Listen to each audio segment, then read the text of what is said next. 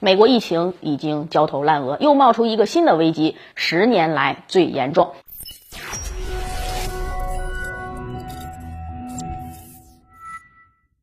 大家好，欢迎收看今天的节目，我是马岩。美国呢，贵为全球唯一的超级大国，连病毒传播方面也是如此，堪称全球疫情超级大国。因为疫情，让美国社会原本就存在的诸多危机愈加的凸显出来了，让当今的拜登政府焦头烂额。然而有句俗话说得好啊，就是屋漏偏逢连夜雨啊。正当美国疫情，哎，还不得交之际。就出现了一个新的危机。根据中评网一月十一日的报道，日前美国红十字会以及它的卫生机构发表了紧急声明，说近年来由于社会各界献血量锐减，美国出现了近十年来最严重的血液危机。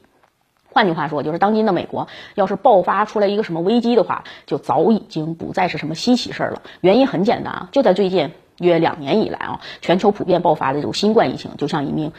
一面照妖镜啊，把美国极为糟糕的社会治理、白宫还有各级地方政府几乎是等同于零的这种责任感，全部清晰的照出来了，悉数露了原形。因此，这回美国传出这个血液供应危机啊，乍一听似乎是有点出人意料的，可你细细的想来。好像又恰恰是在情理之中的，几乎毋庸置疑。美国这次爆出来的那种血液危机，跟这个国家一直都在持续之中的疫情是息息相关的。这一点不难理解啊！疫情蔓延的这么快，感染人数这么多，从而直接导致美国人口中那个健康个体锐减。试问，带有新冠这种极端传染病毒的人，哪还有资格去献血呢？有数据显示啊，截止目前，美国累计确诊病例已经超过了六千一百万人。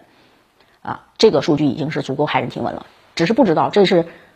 只是保守的数据。还有一种情况呢，就是疫情爆发以来，直到如今，美国的检测率一直是不高的。长期以来，美国的舆论界就不遗余力的鼓吹自由化，从而呢导致崇尚绝对自由的美国民众根本就不愿意从防疫抗疫相关的这个政策去出发，连口罩都不愿意戴。从对疫情检测这种麻烦事儿就更加呢。不屑一顾，这种情况下，有大量的美国民众啊，连自身有没有携带病毒，他都是不知道的、不清楚的，因此也就不敢轻易去献血了。此外呢，疫情防控忙乱之际，诸如血液中心就是人力也是，嗯，有可能被抽调，进而呢影响献血量。总之呢，在这个美国这个国度，疫情防控的事儿搞这么烂，在接连出现什么血液危机啊，只是一个让人能够接受的一个正常事儿了。冰冻三尺，非一之之寒呐。